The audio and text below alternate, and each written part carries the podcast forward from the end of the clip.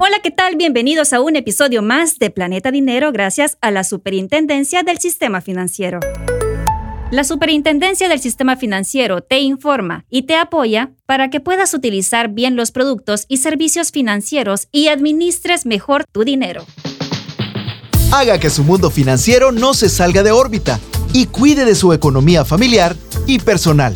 Esto es Planeta Dinero en algún momento de nuestra vida tenemos que enfrentar situaciones que no esperamos, sobre todo si estos llamados imprevistos implican gastos que pueden afectar nuestras finanzas personales o familiares. Soy Pamela Carranza y para conversar sobre este tema me acompaña René Grande, quien es experto en educación financiera de la Superintendencia del Sistema Financiero.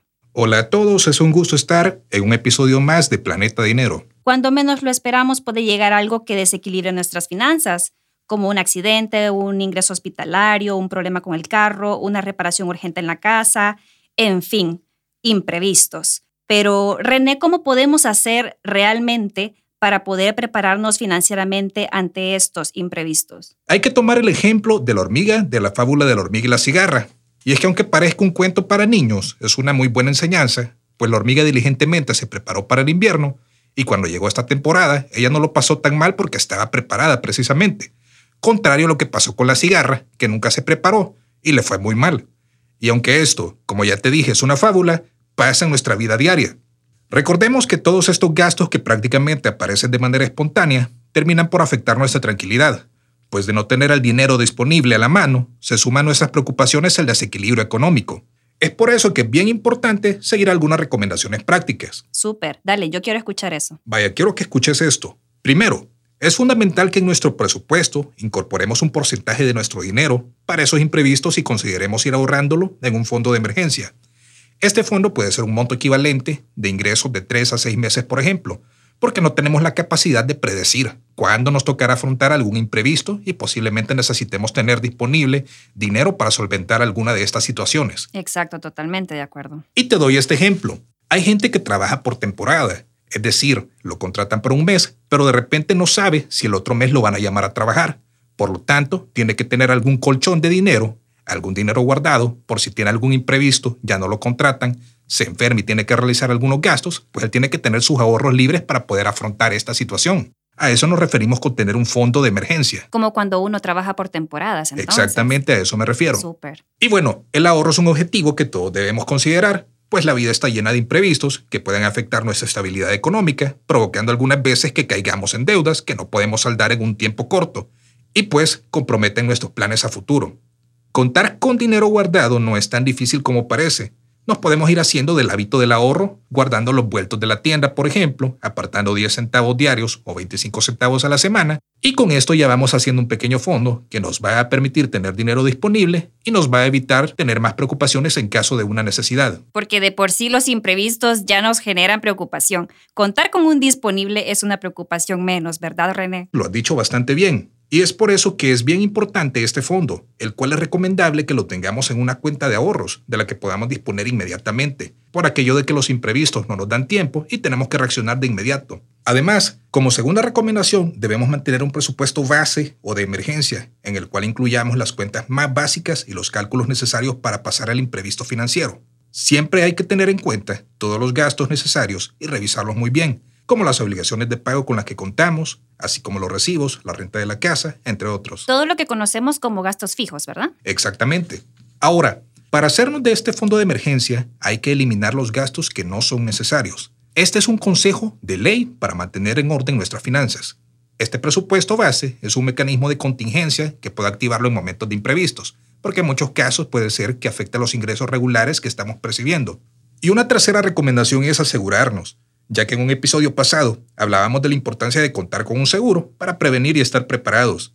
Los seguros son un buen respaldo para las emergencias. También es vital contar con un seguro o un servicio de asistencias para ayudarnos a no afectar las finanzas en un momento de apuro. Totalmente de acuerdo, René, porque uno nunca sabe, por ejemplo, si en carretera te puede pasar algo. Tienes razón.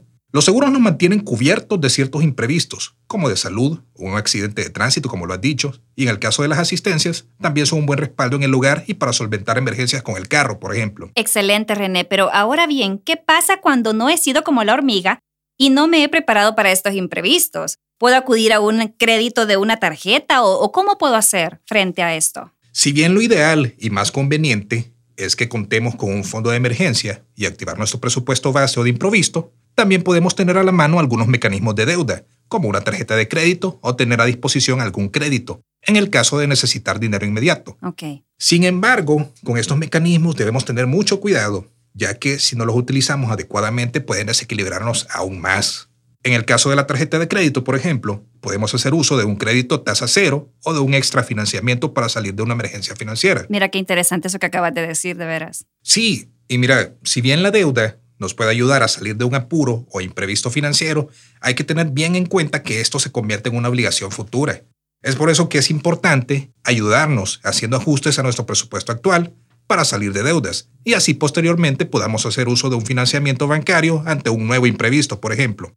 Y algo que no debemos nunca pasar por alto es que no es lo mismo usar una deuda para un imprevisto que estar haciendo uso del crédito para malas decisiones financieras. En eso estamos totalmente de acuerdo, mira. Y te lo digo por experiencia. Siempre lo más conveniente va a ser contar con un fondo de emergencia. Y también debemos siempre tener presente que existen varias opciones con las que podemos evitar la generación de deudas y salir victoriosos ante circunstancias inesperadas de la vida.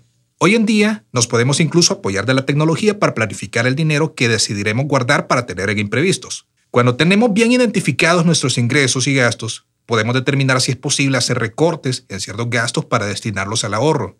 En un principio, podemos apartar cierta cantidad de nuestros ingresos, pero a medida que consolidemos nuestro hábito financiero, teniendo en mente también la importancia de este ahorro, entonces podemos ir subiendo poco a poco el porcentaje destinado. Y como lo mencionaba antes, Podemos empezar con 25 centavos a la semana y así ir sumando más. O por ejemplo, empezar con la aportación de 5 dólares o 10 dólares al mes. Porque como lo decíamos incluso en otros podcasts, el ahorro es nuestro mejor amigo. El ahorro también es tu arma frente a los imprevistos. También ir sumando y aumentando de poco en poco definitivamente nos va a motivar a seguir ahorrando y tener una mayor solvencia económica para diferentes situaciones inesperadas que se nos presenten.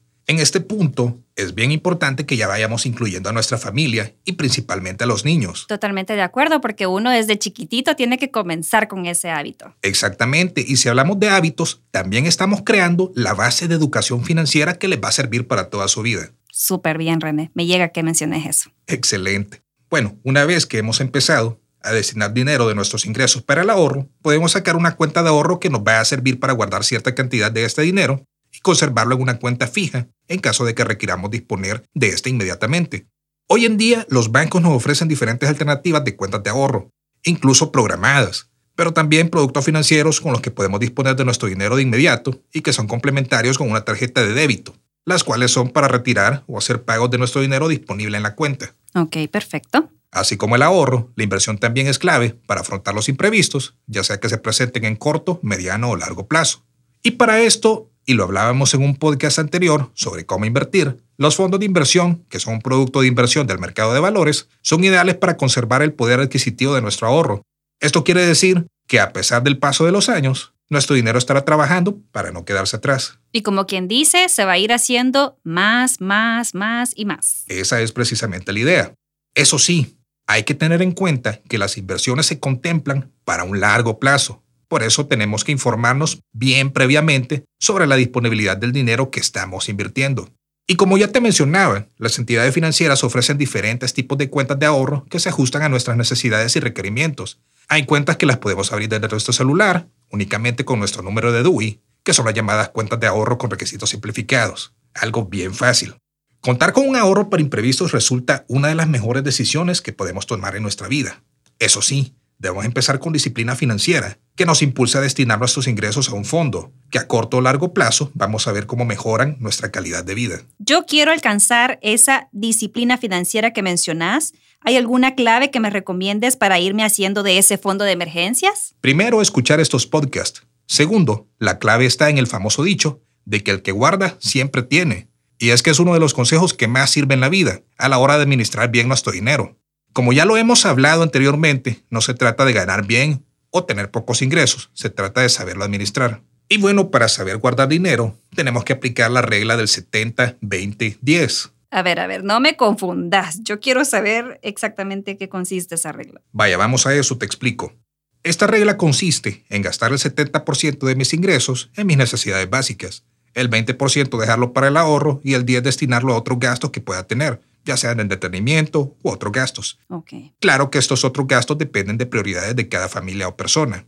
Sí es muy relevante que siempre tengamos en cuenta que los imprevistos pasan. Si no, veamos que los grandes planeadores de proyectos siempre contemplan un porcentaje por imprevistos en sus presupuestos, porque siempre van a haber factores que no están en nuestras manos manejarlos. Así que es momento de ir a evaluarnos y establecer si guardamos un dinero para imprevistos. Ahora sí, con lo que hemos hablado sobre cómo administrar o manejar los imprevistos, me queda clara la importancia de este fondo de emergencia, René. Y para despedirnos de este podcast de Planeta Dinero, recapitulemos.